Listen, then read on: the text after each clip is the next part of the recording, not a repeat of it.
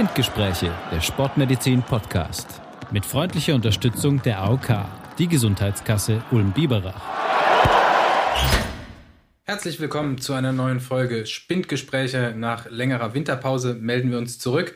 Ähm, vielleicht auch gleich, warum wir eine Pause eingelegt haben. Ist ein wunderbarer Anlass. Der Sebastian Schulz, der heute endlich auch mal wieder dabei sein kann, hat promoviert. Wir gratulieren. Danke euch, danke euch. Und Achim Jerk ist natürlich auch wieder mit am Start. Ja. Achim, über was für ein Thema wollten wir heute eigentlich sprechen? Wir sprechen heute, äh, wir machen heute eine exklusive Folge von und mit Sebastian. Ein schöneres Thema kann es eigentlich gar nicht geben. eine, eine Riesenehre wieder mal. Ja, genau. Wer vielleicht interessiert ja den einen oder anderen Hörer, womit sich Sebastian, wenn er nicht gerade den SSV trainiert hat, in den letzten wie vielen Jahren eigentlich für deine Promotion beschäftigt hat? Schon kommen die ersten Querschüsse, ja? Schon geht's los. ja, das ist gut, aber damit muss man umgehen können. Aber es waren fünf Jahre, mit der ich mich beschäftigt habe, mit der Dissertation. Fünf Jahre waren es. Ja. Sag doch mal dein Thema. Was ist der übergeordnete Titel deiner Dissertation? Ich weiß es eigentlich gar nicht. Das ist gut, als Mitarbeiter. Also es geht um Effekte eines kombinierten, hochintensiven Ausdauer- und Krafttraining mit Trainingssteuerung bei Brustkrebspatienten, Hochrisikopatienten und BRCA-Mutationsträgern. Okay, da sind jetzt, glaube ich, ein paar Begriffe drin, die du erklären musst. Was Brustkrebspatientinnen war jetzt irgendwie schon mal eingängig. Was sind die Hochrisikopatienten gewesen, die du mit Training traktiert hast? Äh, die Hochrisikopatienten waren äh, Patienten, die stammzelltransplantiert werden. Äh, in dem Fall handelt es sich um eine Patientin, die eine akute myologische Leukämie hat. Also Leukämie kennt man ja. Und ähm, die wurde im Rahmen ihrer Therapie auch Stammzelltransplantiert. Und wenn man Stammzelltransplantiert wird, das kann man sich so vorstellen, dass sein Immunsystem ganz, ganz schlecht ist, so schlecht ist, dass man sich sogar von der Umgebung, also von anderen Leuten fernhalten muss und sich nur in einem Zimmer aufhalten darf. Also quasi ein Zimmer, das so ungefähr sieben Quadratmeter groß ist. Ein sieben Bett. Quadratmeter? Ja, also ist nicht besonders groß. Eine Toilette noch, also guck mal, vielleicht auf 15. Okay. Es ist wirklich klein. Also es passt ein Bett rein, ein Fernseher rein, ein kleiner Tisch ja, das war's eigentlich. Genau. Vielleicht nochmal zur Erklärung. Diese Patienten, da tauscht man ja letztlich das Immunsystem komplett aus. Das heißt, sie haben genau. eine Zeit lang keines. Und äh, deswegen sind sie jetzt nicht, sie sind nicht deswegen isoliert und in Haft, äh, weil ähm, wir so viel Angst vor ihnen haben, sondern weil sie sich eben abschirmen müssen von der Umwelt, weil sie jeden Keim sozusagen sofort kriegen würden. Ne? Das heißt, ja, aber jeder isoliert. Keim wäre lebensbedrohlich für genau. die in der Phase. Und deswegen, wenn man da reingeht, muss man Mundschutz tragen, einen Kittel tragen und Handschuhe. Und davor und danach seine Hände gut äh, desinfizieren und waschen. Was du jetzt völlig unterschlagen hast, ist, dass das ja noch eine sehr spezielle Patientenpopulation war, mit der du da seit Jahren arbeitest. Das sind ja jetzt nicht die 70-Jährigen gewesen. Nein, in dem Fall, sie war 26 Jahre alt. Genau. Jetzt mal ganz kurz, reden wir jetzt über die Brustkrebspatientinnen oder die mit der AML? Das die ist ja so nochmal unterscheiden. Mit der Leukämie. Also wir fangen jetzt erstmal an und sprechen über die Patienten mit der Leukämie. Mhm, können wir gerne machen. Also im Rahmen meiner Dissertation waren es insgesamt, waren es eigentlich fünf Veröffentlichungen. Also dazu muss man sagen, es gibt zwei Arten von Dissertationen. Es gibt einmal die Möglichkeit, eine Monographie zu machen. Monographie heißt, man macht eine Arbeit, zum Beispiel eine Interventionsstudie und plant die, das Projekt, wertet das aus und dann, ja, das war es eigentlich schon. Und schreibt darüber einen langen Text. Und schreibt einen sehr langen, genau. Und das zweite, und das ist ein bisschen aufwendigere, ist die kumulative. Kumulativ heißt, ich muss nicht nur Projekte durchführen, sondern ich muss ja auch veröffentlichen.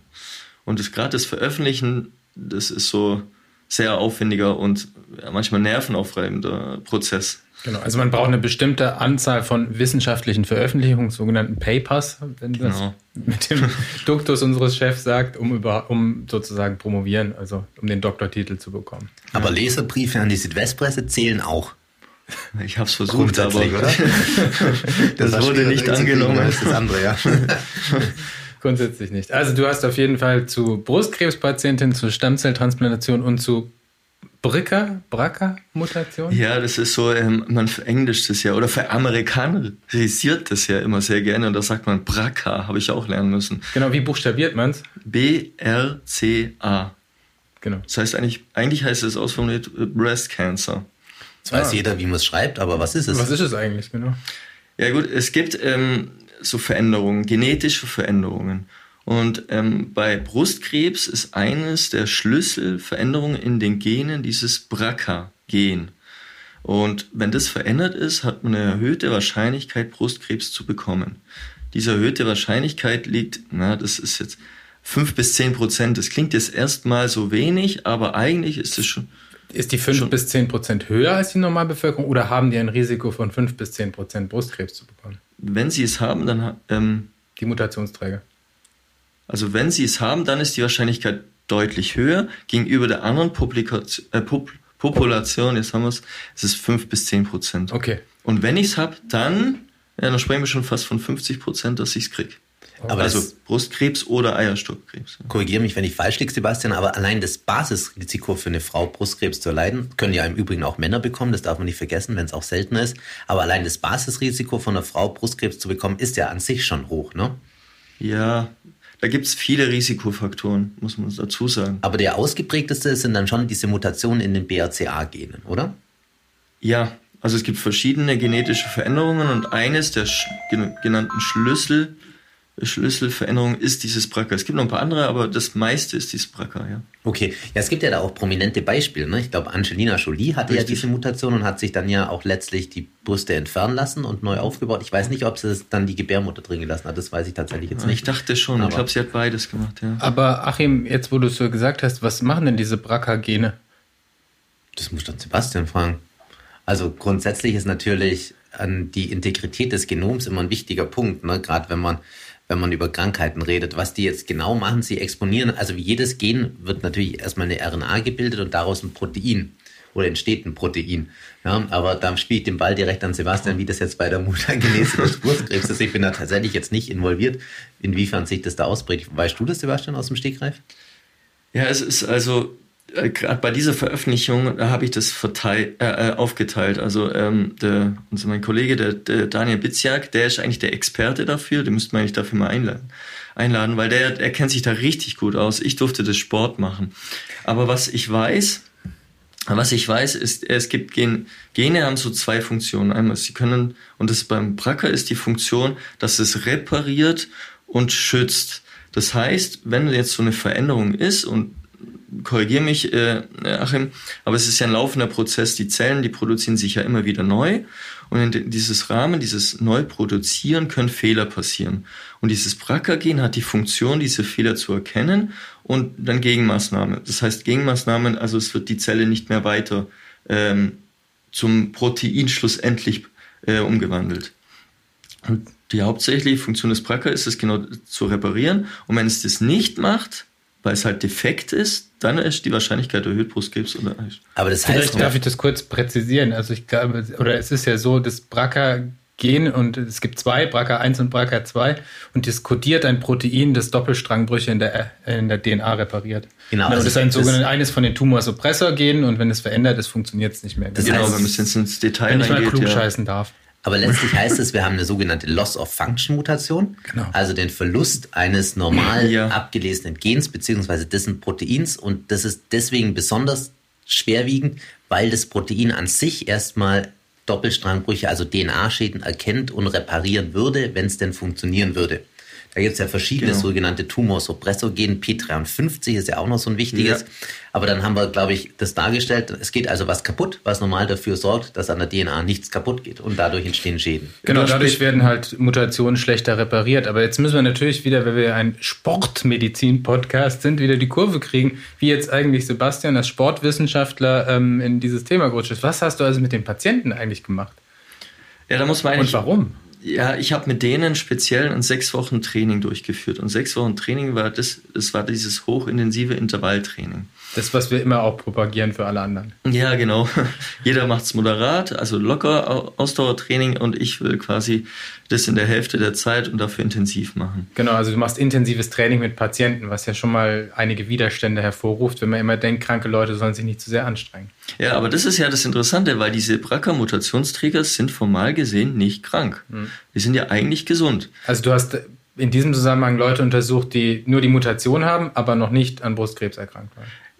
Teilweise waren sie schon erkrankt, aber beim Einschluss der Studie war es wichtig, dass sie jetzt gerade keine Therapie durchlaufen mhm. und formal, wie gesagt, dann wieder gesund sind. Okay, und was dann hast du mit ihnen trainiert und was hat das bewirkt? Was ist daraus gekommen? Und erstmal, was hast du genau trainiert?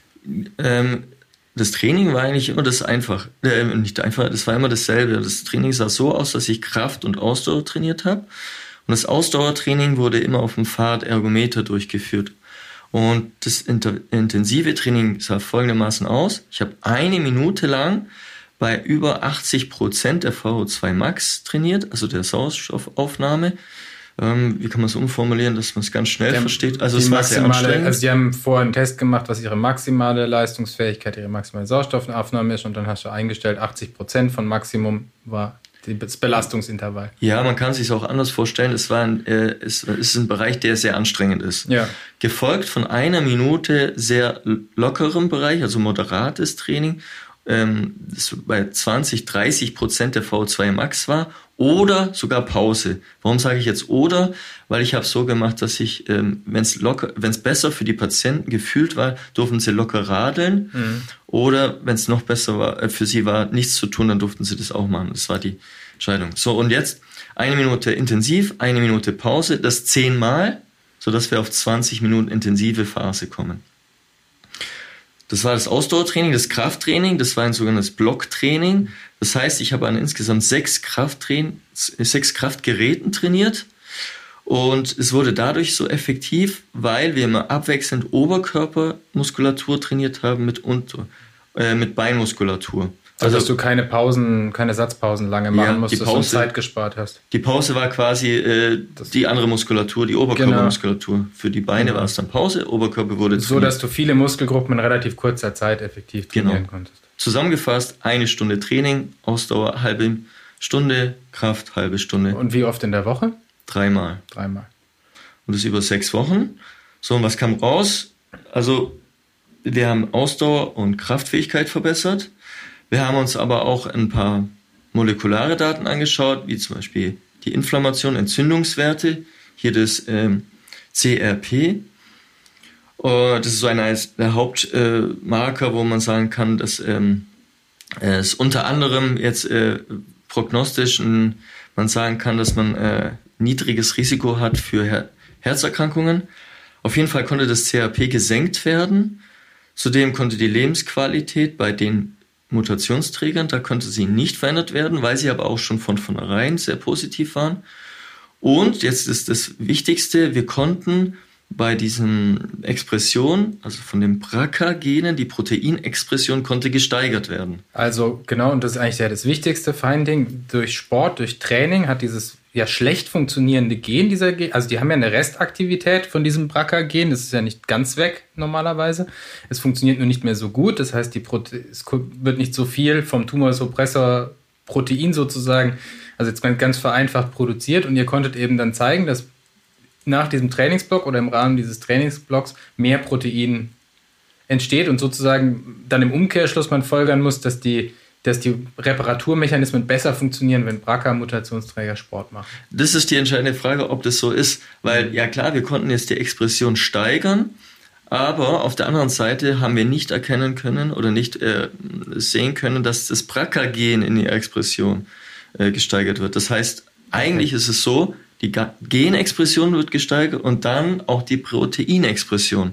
So, jetzt haben wir aber nur Proteinexpression gesehen. Hm. Jetzt, wie kann man sich das vorstellen? Man kann sich so vorstellen, ähm, wenn jetzt, äh, wir haben eine Fabrik und da ist ein Mitarbeiter und dieser Mitarbeiter ist immer noch derselbe, mhm. aber er kann in derselben Zeit viel mehr äh, Pakete austragen oder halt verschicken und mhm. zusammenpacken. Wenn jetzt Gene mehr da wären, dann wären es quasi mehr Mitarbeiter, ja, gut, die auch mehr Pakete fertig machen. Gut, aber es geht ja in dem Fall um ein spezifisches Gen, das wird ja nicht vermehrt. Das ist ja auf der DNA immer nur BRCA1 und BRCA2 auf dem Chromosom, wo es jetzt ja, wir, also im besten Fall wäre quasi beides exprimiert. Das wäre das Schöne gewesen. Und zum Zweiten muss man sagen, die Proteine konnten gesteigert werden. Wenn man jetzt sehr kritisch ist, müssten wir eigentlich die Funktion der Proteine auch noch untersuchen. Genau, das wäre in der genau. Zeit, weil ihr konntet schon zeigen, dass mehr BRCA abgelesen, mehr Protein exprimiert wird, aber ihr wisst natürlich nicht, ob das Protein, das produziert worden ist, ob das auch gut funktioniert. Ja, genau, ob sie ihre Funktion genau, erfüllt. Das, das hätte das, man weiter anschauen müssen. Genau, das ist dieser Schritt, den man jetzt gerne mutmaßen würde, aber den, der nicht belegt, noch nicht belegt ist. Aber es ist eine, ähm, also es ist die erste Studie, die quasi am Menschen die Effekte des, von Aktivität oder des HIT-Trainings geschaut hat auf molekularer Ebene bei BRCA-Gen und äh, Proteinexpression. Davor wurde es nur bei Nagetieren durchgeführt. Aber für sich genommen ist es ja schon ziemlich sensationell. Du hast jetzt im Endeffekt gezeigt, dass dieses Intervalltraining nicht nur funktioniert, sondern vor allem auch auf molekularer Ebene einen Effekt hat. Ja. Der Und möglicherweise positiv ist. Der möglicherweise positiv ist, genau. Die Restspekulation bleibt natürlich. Aber es ist ja erstmal so, dass auf jeden Fall Sport bei kranken Menschen, und das ist ja eine wichtige Kernaussage, nicht schadet, sondern eher potenziell nutzt in diesem Kollektiv. Genau, wobei die ja nicht ja. krank sind, sondern Mutationsträger sind. Und das Spannende ist ja quasi, dass ja. also die Mutationsträger unter Umständen durch sportliche Aktivität ihr Risiko zu erkranken senken können. Ein prophylaktischer Effekt auf jeden Fall, weil bislang ist die einfach einzige Prophylaxe, und da kommen wir zurück zu Angelina Jolie, die Entfernung von den ja, äh, Brustdrüsen. Ja. Brustdrüsen und ja, Eierstock ist auch sehr ja. hoch. Äh, Stimmt, du hast recht. Eierstock, ich habe vorher Gebärmutter gesagt, gell? Eierstock, ja. ja. Muss man an der Stelle nochmal korrigieren. Okay, jetzt hast du aber vorher noch einen zweiten Punkt angesprochen, nämlich nicht nur die, B den zweiten gar nicht mehr, den zweiten Punkt, den du angesprochen hast. Ja, eigentlich am Anfang sind wir auf die Leukämie-Patientin eingegangen. Ja, und äh, die Brustkrebspatienten, mit denen er trainiert hat. Aber ja. letztlich. Jetzt haben wir das Spannendste gleich wieder am Anfang erzählt. Was heißt Spannendste, ja? Wir können ja als nächstes mal, eigentlich äh, hat alles angefangen mit den Brustkrebspatienten. Immer so. Und da habe ich genau dasselbe Training auch sechs Wochen durchgeführt. Also genau dasselbe, nur anderes Klientel mit den Brustkrebspatienten. Und ohne molekulare. Äh ja, doch, da habe ich auch, ähm, ja, ich, ich habe CRP auch angeschaut. Ah, Noch ein paar. Jetzt habe ich es wieder. Jetzt habe ich es wieder. CRP, genau. Ich, äh, genau, das CRP, die Inflammation. Was ist denn da rausgekommen? Genau. Bei, achso, bei den, äh, bei den Hochrisikopatienten und bei den Brustkrebspatienten konnte es gesenkt werden, nach sechs Wochen schon. Und auch das ist ja wieder entscheidend, denn es gibt ja diese verschiedenen Theorien, nachdem so eine chronische Entzündung an sich ja auch ein Triggerreiz ist für die Entstehung von Tumoren. Richtig. Damit ja. erklärt man sich auch, dass zum Beispiel schwer übergewichtige Menschen erhöhte Tumorraten haben, weil natürlich das Fettgewebe an sich ja auch inflammatorisch aktiv ist und auch mhm. zum Beispiel CRP produziert. Und das ist natürlich auch ein toller Effekt, muss man auch dazu sagen. Das heißt, du konntest jetzt zeigen, dass das BRCA, die, die Proteinexpression, also Produktion, wenn man so will, gesteigert ja. wird und gleichzeitig die entzündliche Aktivität gesenkt wird. Korrekt. Richtig. Super. An sich, für sich genommen ja schon zwei tolle Ergebnisse. Runde Sache. Verdienter Doktortitel. Ja. und jetzt hast du gerade eben nochmal gesagt, du hast dir jetzt Brustkrebspatientinnen angeschaut. Also wir haben jetzt gerade ja. eben über die Mutationsträgerinnen gesprochen, die nicht unbedingt krank sein müssen. Und du hast aber zusätzlich als zweites Kollektiv auch noch Frauen angeschaut, die tatsächlich Brustkrebs haben, oder? Die hatten eine Brustkrebserkrankung, genau. Und ich habe alle eingeschlossen, die sich in einer Therapie befanden. Also Chemo hatten, Bestrahlung oder kurz nach einer OP waren. Aber die hatten jetzt nicht die Mutation. Bei denen, ich glaube, nein, ich weiß es, es war nur eine einzige, die die Veränderung hatte, ja. Okay, und bei um, denen hast du dann auch wiederum Intervalltraining untersucht und richtig. Krafttraining. Und was kam daraus? Also die, es war genau das gleiche Training, sechs Wochen, dreimal die Woche. Und da kam raus, Ausdauerkraft deutlich verbessert. Und ähm, die Lebensqualität konnte hier verbessert werden und es konnte auch die Inflammation gesenkt werden. Und, ähm, und ich habe, und das war eigentlich äh, was, was ganz Entscheidendes noch, fürs weitere Training viele Daten während des Trainings gesammelt. Also Herzfrequenz. Ich habe immer gefragt, wie anstrengend es ist. Ich habe Laktat abgenommen, also Parameter der objektiven ähm, Belastung für die Muskulatur.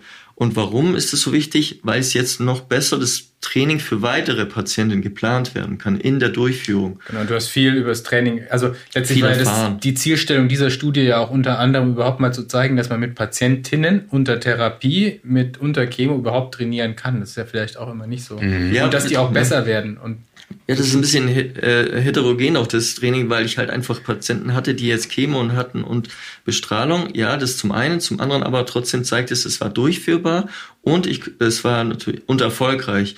Und wichtige Daten gesammelt, um das Training weiterhin zu steuern, die das dann nicht mehr so aufwendig machen müssen, sondern quasi mit meinen Daten zeigen können, ja, das war erfolgreich bei denen und ich kann es jetzt auch ja, so Genau, du kannst die Trainingsprotokolle mit anderen Patientengruppen so durchführen und weißt, dass es funktioniert und dass es, äh, genau. ohne jetzt immer Laktatwerte zu nehmen, ja, ganz alles praktisch gesprochen, alles Mögliche zu machen. Ich, man braucht bloß einen Brustgurt, Man mhm. braucht die, Her um die Herzfrequenz zu sehen und dann kann man das Training steuern. Genau, das reicht. Und das ja, ist ja auch für die, für die Kostenträger, also die Krankenkassen, gut zu wissen, dass man das machen kann und dass es auch einen Effekt hat. Auf jeden man Fall. Und zahlt ja ungern was, was nichts bringt. Außer es ist Homöopathie. Gut, das ist ein anderes Jetzt Thema. Ein Shitstorm.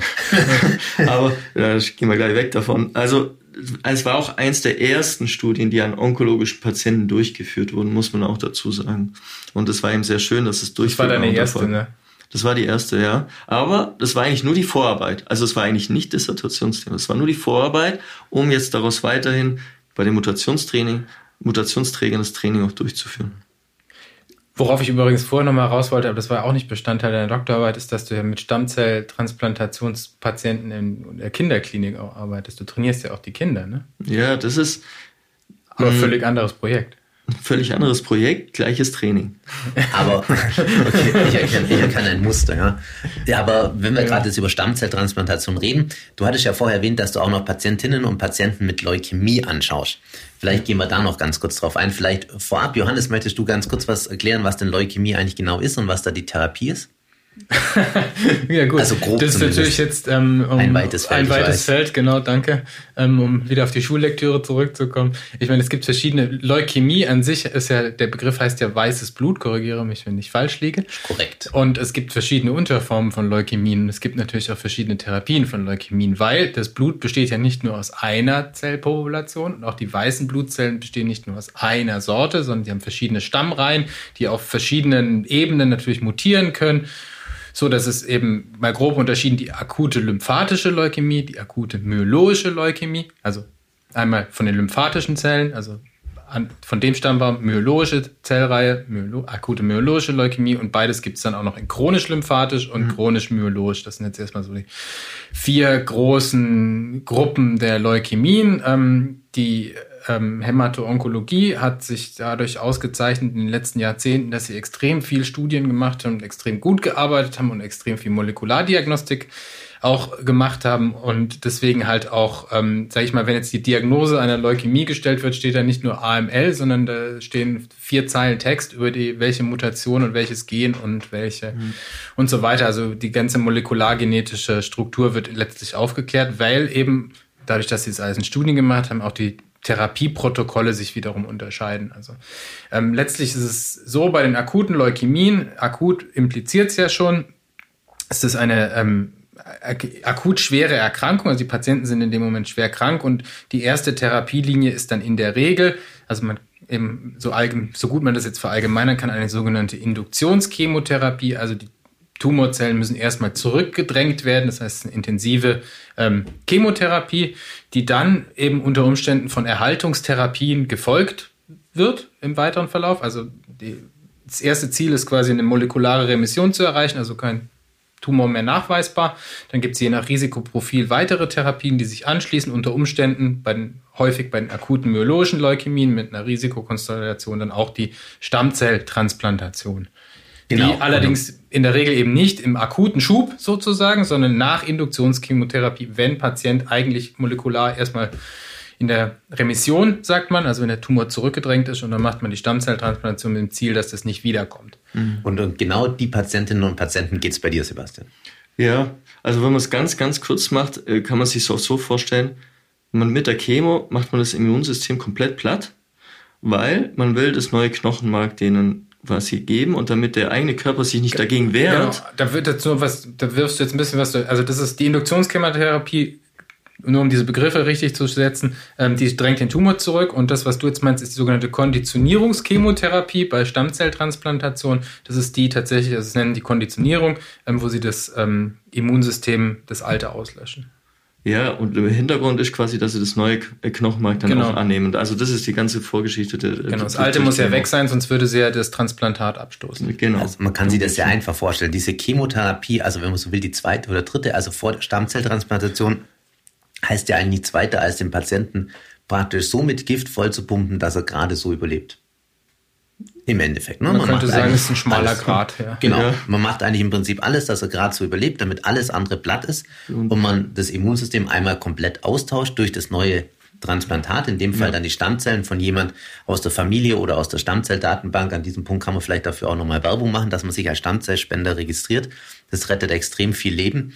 Und das ist ja Sinn des Ganzen. Ne? Und dieses genau. hochkranke Kollektiv an Patientinnen und Patienten hast du dir jetzt angeschaut, Sebastian. Richtig. Und an einer Patientin habe ich gezeigt, welchen Effekt oder ob es machbar ist und welchen Effekt es hat, wenn man mit dieser ein Jahr trainiert, beginnend mit der Stammzelltransplantation. Also, ja, praktisch gesprochen, am ersten Tag habe ich trainiert, da wo, äh, hat sie dieses neue Stammzellen, die neuen Stammzellen bekommen und da habe ich das erste Mal mit ihr trainiert. Okay. Und ab diesem Tag ein Jahr lang jede Woche zwei bis dreimal Training durchgeführt. Du sagst also, jetzt schon mit ihr? Genau. Ja. Genau, das ist eine Patientin und du hast im Prinzip eine 1 zu 1 Betreuung über ein Jahr durchgezogen. Über ein Jahr, genau. Und quasi hauptsächlich oder ein, ja, das Intervalltraining und wie vor äh, äh, besprochen, das äh, Krafttraining und das Ausdauer. Ist halt also wieder eigentlich eine Machbarkeitsstudie erstmal gewesen, um zu belegen, dass man mit denen überhaupt vernünftig trainieren kann, weil die natürlich auch sehr schlechte Phasen haben. Ja, sehr, sehr, ähm, vor allem am Anfang sehr bettlägerig ist und eben sehr schwach. Aber man hat dadurch nur, nicht nur zeigen können, dass es machbar ist, sondern es hat auch deutliche Effekte gezeigt äh, im Sinne ihrer Kraft- und Ausdauerleistungsfähigkeit, in dem Sinne, dass ein Jahr, nachdem wir quasi die nochmal die Untersuchung gemacht haben auf dem, äh, auf dem Laufbandergometer, ihre Ausdauerfähigkeit ums Doppelte verbessert haben. Das muss man dazu sagen, davor war sie natürlich sehr schwach, wo wir das erste Mal durchgeführt haben. Und äh, das, allein durch die Therapie hat sie sich schon teilweise verbessert. Aber der Effekt war nochmal so hoch, weil sie war jetzt nicht nur ein Freizeitsportler, sondern sie war schon im Grenzbereich eines, eines, eines ambitionierten Hobbysportlers mit ihrer Ausdauerleistung. Also dann am Ende deines Trainings. Am Ende des Trainings, genau. Von, und davor hatte sie hast ein bisschen Sport gemacht, also vor der Transplantation ein bisschen Sport gemacht, aber jetzt nicht der Rede wert. Und jetzt durch das Training war also, es. Dass man einfach davon ausgehen muss, dass sie jetzt nach einem Jahr Training trotz Stammzelltransplantation auf einem höheren Fitnesslevel ist, als sie vorher war. Genau. Und sie direkt wieder arbeiten gehen konnte, quasi und ihre Alltagsgeschichten wieder erfüllen konnte. Genau, die Alltagsbelastbarkeit ja, war gegeben. Steht. Ja, und super. Sebastian hat ja in, ich glaube, Folge zwei war das, schon über die Patientin gesprochen und dieser Weg hin zum, zum Einstein-Marathon dann, oder? Das war doch dieselbe Patientin. Ja, das war ja Einstein-Marathon, der 10-Kilometer-Lauf, den sie dann in einer Stunde gelaufen hat. Und da habt ihr praktisch von mit einer bettlägerigen jungen Frau angefangen und habt dann nach einem Jahr die 10 Kilometer beim Einstein-Marathon geschafft. Richtig. Schon ähm, eine Leistung, ja. Und wie geht's ihr heute? Habt ihr noch Kontakt? Äh, sie ist äh, jetzt, sie hat äh, Zwillinge bekommen, die sind beide jetzt äh, über zwei Jahre alt auf jeden Fall, ja. Und sie arbeitet wieder. Also sie ist auch kerngesund, kann man dann sagen, jetzt eigentlich. Sie so. ist kerngesund, ja. Okay. Super. Bislang. Und auch noch sportlich aktiv. Und auch noch sportlich aktiv. Ja, also Perfekt. ein Langzeiterfolg. Ja, und da Langzeiterfolg, und das muss man, das ist das letzte äh, Veröffentlichung gewesen noch von meiner Dissertation. Äh, wir haben ja vorher gesprochen über die Brustkrebspatienten. Wir haben sechs Wochen Training durchgeführt. Und jetzt wollte ich wissen, was passiert danach? Mhm. Machen Sie weiterhin Ihre Sport, Ihren Sport, wenn ich Sie nicht supervidiere, also wenn ich Sie nicht betreue. Und im Rahmen dessen habe ich Sie ein und zwei Jahre danach nochmal untersucht. Genau dasselbe Untersuchungsdesign und quasi nach ein und zwei Jahren. Und wir haben herausgefunden, dass bereits ein Jahr danach der ganze Effekt bei der Ausdauer verloren ging. Das heißt, Sie haben nicht trainiert. Sie haben nichts trainiert. Genau, das ist jetzt halt wieder das, was wir immer befürchten. Ne? Wir machen eine Sportintervention, wir machen eine Lebensstilmodifikation, wir führen die Patienten engmaschig, ja. egal für welche Patientengruppe, und äh, dann sind die Vorsätze, dann schaltet sich das Leben ein und äh, der gute Trainingsrhythmus geht leider verloren und am Schluss sind wir wieder ja. vor den dort, wo wir angefangen haben. Und das ist halt natürlich jetzt das, äh, was man sich in Deutschland insgesamt, finde ich, überlegen sollte, ob da nicht äh, die Sportangebote auf äh, Kassenschein ähm, ausgeweitet werden könnte. Also ob man nicht auch dann über die, den stationären Aufenthalt, über unsere Betreuung hinaus Sport irgendwie rezeptieren könnte und die Leute da halt eher drin hält. Also es ist jetzt schon das ist ja die spannende Frage. Wie, machen wie wir die Sie dazu, weiterhin aktiv zu bleiben? Ja. Welche Maßnahmen kann wie, ich da Wie niederschwellig muss das sein? Mhm. Aber das ist ja nicht nur ein Problem des Sports. Das hat man in vielen Bereichen. Jeder kennt es, nimmt sich zum neuen Jahr weniger, weniger Alkohol vor, gesündere Ernährung und Und dann geht der erste Arbeitstag los und dann muss man abends schon trinken. Nicht und alles ist schon wieder für die Katz, ja. Aber letzten Endes, wir haben ja da, das war glaube ich auch Folge 1 oder 2, wo du erwähnt hast, Johannes, auch darüber gesprochen, dass Sport eigentlich nur dann nachhaltig funktioniert, wenn man es als fixes Ritual einbaut, ne? sodass man es vermisst, wenn man es nicht mehr macht. Genau, man muss es halt zu einer Gewohnheit machen. Also genau, das halt ist der diese, Punkt, die, zur Gewohnheit, ja. Habit haben. Ja. ja, aber bei Patienten kann man sich überlegen, welche Maßnahmen man noch zusätzlich ergreift und also was auf jeden Fall jetzt nicht reicht, was, was man weiß, ist nur zu untersuchen. Man muss weitere Maßnahmen ergreifen. Und da ist jetzt die Frage, wie. Und ja, jetzt, ich habe ich hab da schon ins Spiel reingebracht, die Variables. Also, dass man irgendwelche Pulsuhren oder irgendwelche anderen Apps nimmt, die quasi überprüfen, wie aktiv bin ich. Und die einem auch vielleicht auch so darauf hinweisen, hey, du solltest mal wieder was machen die Woche. Ja, das allerdings auch gut abzuschalten und zu ignorieren. Ja. Oder also, der Akku ist leer. Ja, genau, oder der Akku ist leer. Manche Studien scheitern auch an leer daran, dass die Probanden nicht in der Lage sind, die Akkus aufzuladen. Aber ja, vielleicht. Das war ein Leistungssportler. Ja, genau, das war ein Leistungssportler. Aber vielleicht richten, das den, so vielleicht richten wir den Blick mal ganz kurz auch noch Richtung Zukunft. Du hast jetzt gesagt, die Studie mit der Patientin mit der akuten myologischen Leukämie war eine Machbarkeitsstudie. Jetzt wissen wir ja, es ist machbar, die solche Patientinnen oder Patienten zu trainieren. Aber wie geht's denn weiter? Du bist ja einer, der auch weiterdenkt und dann noch mehr verändern will. Erzähl uns, was für Pfeile hast du noch im Köcher, Sebastian? Ja, das lief eigentlich schon während der Dissertation, weil ich sie so quasi geschrieben habe, habe ich schon einen Antrag dazu gestellt, dass ich mit mehreren Patienten jetzt das gleiche durch, Training durchführen kann über längeren Zeitraum, ähm, wie ich bei der Stammzelltransplantierten, also wie bei der einen Patientin. Also quasi, dass jede weitere Patientin, die Stammzelltransplantiert wird, hier in Ulm im Kinderbereich genau das gleiche Training bekommt. Genau, also du machst jetzt eben eine Studie mit den Kindern. Ja, nur mit Kindern und ist mit mehr Patienten. Und da muss man sagen, das ist ja extrem selten, dass Kinder Stammzelltransplantiert ja. werden. Was reden wir da für eine Zahl im Jahr in Ulm, die ja viele Transplantationen machen? Äh, man geht, also im Jahr sind es maximal zwölf Patienten, die im Jahr transplantiert werden. Also sehr, sehr wenig, ne? Ist, erstmal klingt sehr wenig, genau. aber eigentlich schon viel, weil das ist auch, Ulm ist eigentlich auch eines der wenigen Zentren. Also man muss sich vorstellen, die kommen nicht nur von Deutschland, die Patienten, die kommen weltweit hierher, damit sie hier die Transplantation erhalten. Ja. Und mit denen machst du jetzt dann auch ein Training und willst letzten Endes dann auch zeigen, dass Sport auch bei diesen Kindern dann helfen kann, die für die Stammzelltransplantation vorgesehen sind. Ja, das, das Ganze sieht so folgendermaßen aus, dass sie quasi, bevor sie auf Station gehen, werden sie untersucht äh, und natürlich auch äh, auf medizinischer Basis, aber auch auf sportlicher Basis mit motorischen Tests. Und wenn dann, dann beginnt es, stationäre Phase, auch das Training natürlich. Nach der stationären Phase werden sie wieder untersucht, wie am Anfang. Und dann werden sie ambulant, also sie kommen quasi zu mir hier in die, in die Sportmedizin, werden von mir supervidiert, also eins zu eins betreut. Und dann verlassen sie diese Phase und werden quasi nur noch von mir angeleitet zum weiteren Training und das über ein Jahr. Und angeleitet heißt dann in dem Fall, du telefonierst mit denen, machst ein Zoom-Treffen oder also über persönlichen Kontakt Persönlich. auf die Distanz dann. Ja, genau. Okay. Ja, super. Darf man da den Namen schon nennen für diese Studie? Nur falls es jemand interessiert und der was nachlesen möchte oder so? Mein Vater kam drauf. FIT. P-H-I-T. Das heißt pädiatrisches, hochintensives Intervalltraining.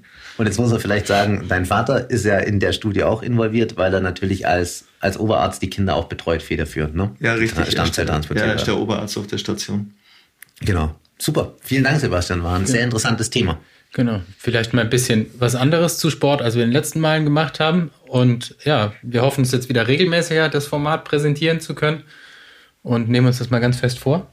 Ja, und es ist ja schon toll, also dass man, klar, man kennt die Effekte auf Herz, Kreislauf, Lungensystem. Das ist ja das, was wir auch immer untersuchen. Aber eben, ich glaube, es ist nicht so im Fokus, dass auch Sport natürlich entzündliche Aktivität im Körper und dadurch auch Krebsrisiko senken kann und vor allem auch diese molekularen Veränderungen bedingt mhm. werden durch Sport. Das ist natürlich schon sensationell und ist auch ein recht junges Forschungsfeld, wo eine große Dynamik ist und wo sich wahrscheinlich in den nächsten Jahren auch viel tun wird. Ja, ich glaube, das wird auf immer mehr Schwerpunkt jetzt auch werden, dass die äh, zukünftigen äh, Interventionsstudien auch diese molekularen Aspekte immer mehr verfolgen. Ja. Und, ähm, und das Training natürlich immer weiter gemonitort wird, was auch immer mehr wird. Also Perfekt. können wir uns drauf freuen. Ja, über was wir uns auch freuen, sind natürlich gute Bewertungen und Rückmeldungen. Wie immer an podcast.spindgespräche.de oder sonst auch in ja, bei, bei Apple Music und ich glaube, das kann man auch bei Spotify bewerten, aber ich habe kein Spotify, ich habe es nur gehört. Aber gerne einfach eine Bewertung dalassen. Themenanregungen sind uns immer willkommen und dann ja. hoffen wir, dass wir uns in Bälde wiederhören. Vielen Dank euch beiden. Ja, bis zum nächsten Mal. Macht's gut. Bis, bis bald. Mal. Ciao. Sie hörten Spindgespräche, der Sportmedizin Podcast. Mit freundlicher Unterstützung der AOK, die Gesundheitskasse Ulm-Biberach.